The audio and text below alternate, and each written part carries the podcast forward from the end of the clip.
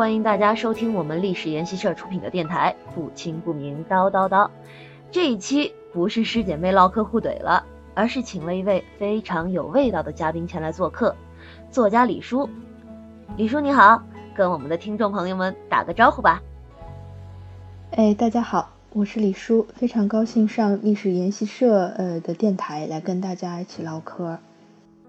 非常高兴李叔来我们电台唠嗑。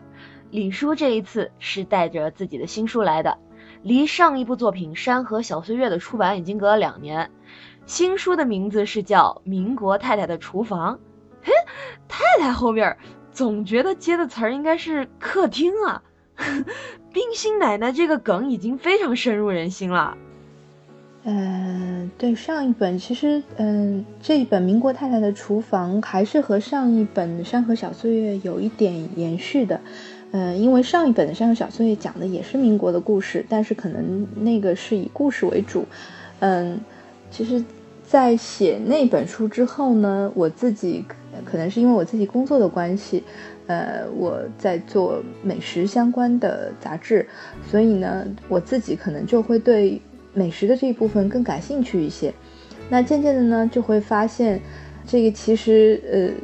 在民国的这个往事里面有特别特别多的美食，或者特别多特别多的吃的，呃，其实，嗯，用吃来做媒介会更有兴，更有呃，怎么讲就很更有感觉一点，嗯，所以当时取了，呃，取名字的时候，我们也有一些考量。一开始呢，嗯，也有也有一个名字叫做“民国吃货”。但后来我还是觉得“吃货”这个词好像有一点俗了，所以后来最后还是选做叫《民国太太的厨房》。呃，可是作为《山河小岁月》的姊妹篇，《民国太太的厨房》很难不拿出来横向比较啊。如果说《山河小岁月》是从日常来看民国人物，那《民国太太的厨房》就是从一个更加细致的，是吃的角度。来了解更加立体的民国人物吧。从吃的角度，其实会我我当时个人会感觉是挺挺新的，或者说是更细致的。因为我们现在不管怎么样，嗯，可能我觉得咱们这个微信公号的嗯读者对于历史还是有一些的了解，但是对于绝大多数的读者来讲，很多的比如说讲鲁迅或者讲沈从文，更多是。课本里的一些印象，整体来讲，它还是比较刻板的。但实际上，我我想说的是，他们其实跟我们一样，是非常的寻常，非常的有趣。所以，这个当时我我为什么选择食物来讲，就是说，食物其实是一个载体，它承载的那些记忆，我们有，沈从文也有，张爱玲也有，鲁迅也有。啊，比如说，你看，我是个特别爱吃零食的人，家里面会有准备，一直准备有那个零食盒子。那我，然后，其实鲁迅也有，而且鲁迅特别好笑，因为他家会来的客人特别多，所以零食盒子里面会吃被吃掉的就特别多。所以最后他想了一个办法，就是女生来那个零食盒子就丰富一点，有有瓜子有糖；那个男生来就少一点，呃，或者甚至于后来就不拿出来。所以你看，通过这样一个很细节的零食盒子，我觉得鲁迅就变成一个非常有有意思的一个人。所以这个也是我想要做《民国太太厨房》的这样的一个，算是一个契机吧。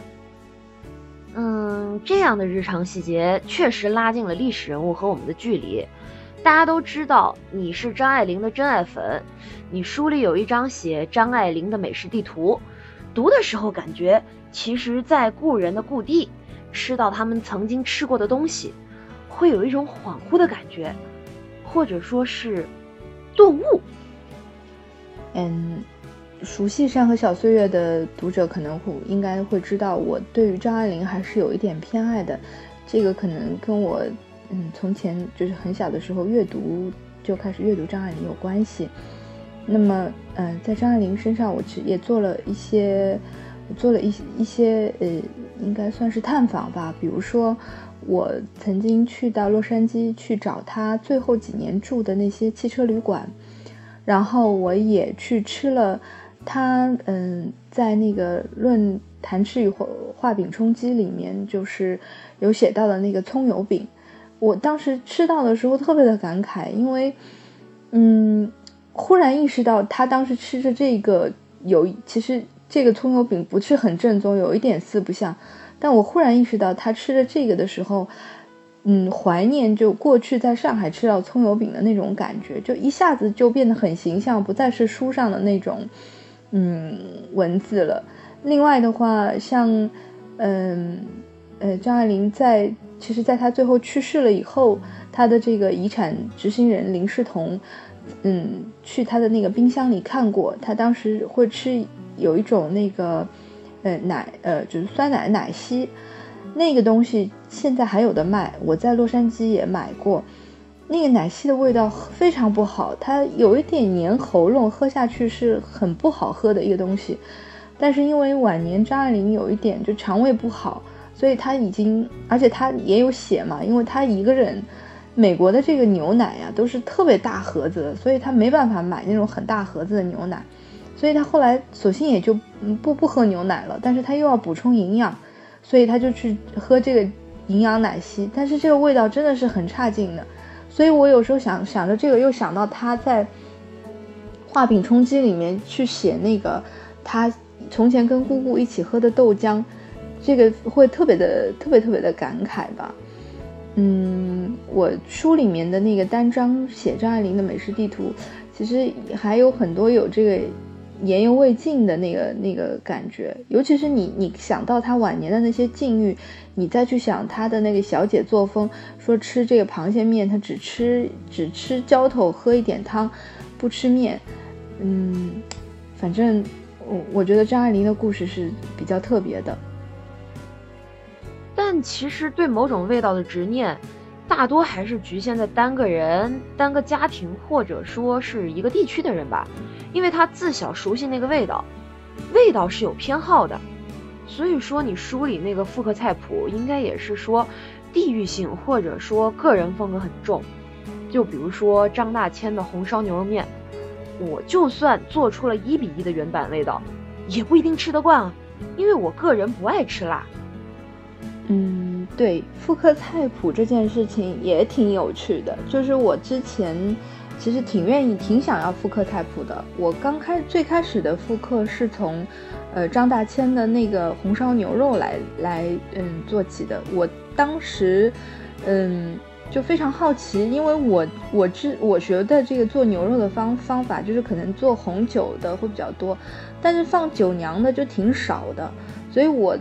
我因为也不是四川人嘛，所以我就当时当时就很想要去。嗯，复刻一下，所以我自己就做，按照因为张大千的那个，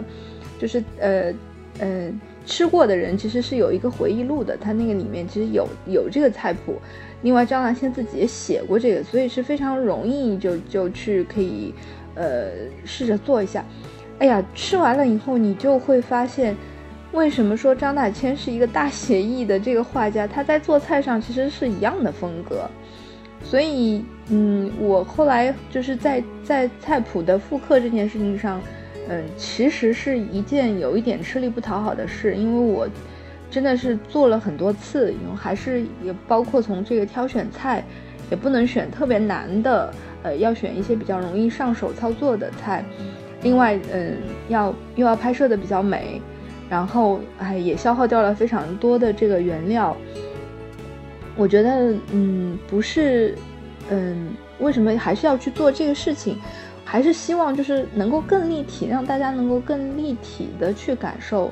嗯，民国的人物，嗯，就通过食物，你会发现你和他之间的距离变近了，嗯，所以最近也有一些朋友会在微博上艾特我，就会告诉我他们。去复刻出了菜泡饭，复刻出了黄鱼，呃，我收到这种都挺高兴的，所以也欢迎大家，呃，跟着一起多复刻一些这种民国的菜，你会发现，嗯，真的是个挺有趣的事儿。